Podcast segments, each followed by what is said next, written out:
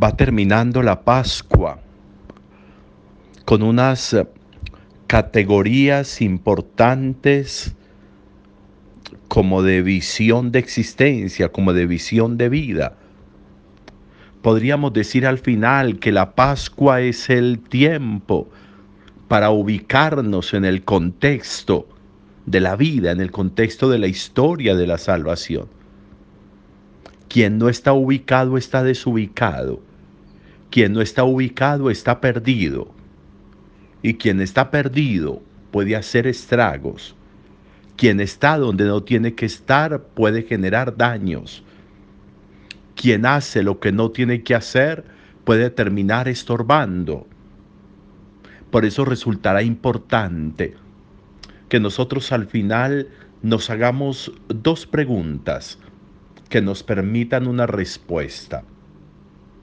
La primera, ¿hasta dónde hay disposición de vida en mí?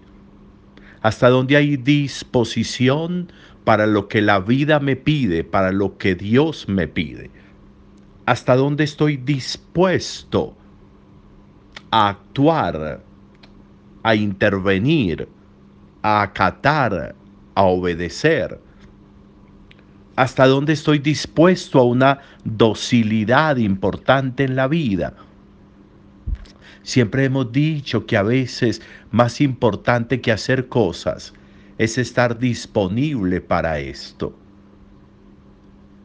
Hay muchas personas cuyo contrato laboral depende de una disposición. Se le pide a una persona, usted debe estar disponible para esto. Si se le llama a esta hora o aquella otra o aquella otra, que usted esté disponible. No es estar haciendo ni siquiera, es estar disponible para hacer, es estar disponible para actuar, es estar disponible para vivir. ¿Qué tanta disposición hay en mí? Jesús le ha dicho a Pablo, tú sígueme, tú sígueme. Es decir, dispuesto para seguirme, dispuesto para el llamado, dispuesto para una respuesta inmediata. La vida me pide disposición. La vida a veces me exige respuestas casi que a quemarropa. La vida, vida, la vida misma a veces exige de mí una postura de inmediatez frente a situaciones, frente a decisiones, frente a movimientos de la vida, que si yo no estoy dispuesto no voy a ser capaz de responder. Por eso a veces de pronto las cosas en la vida a nosotros se nos demoran tanto a veces cosas que deben venir a nuestra vida a veces tienen que dar tanta vuelta, porque como no hay disposición, cuando la vida me pide algo, yo tengo que sentarme a pensarlo, porque no hay disposición. Y por eso retardo, retraso tantas cosas en mi vida, tantas. Porque la vida a veces me pone a no pensar sino a que la disposición me tenga para la decisión. Tú sígueme, tú ven y sígueme. Y Jesús se lo repite a Pedro. Lo que tú tienes que hacer es seguirme. Ese es tu papel. Ese es tu rol, tu asunto aquí en esta historia. Tú lo que tienes que hacer es seguirme, estar dispuesto para seguirme. No más. Primera pregunta, ¿hasta dónde hay disposición?